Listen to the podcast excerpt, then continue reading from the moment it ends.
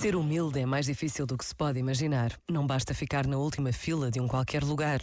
Ser humilde é viver com a consciência do pouco que sabemos e do muito que ainda não fizemos pelos outros. Esta breve pausa no dia que começa lembra-nos que Deus está conosco e espera sempre por nós. Pensa nisto e boa noite. Este momento está disponível em podcast no site e na app.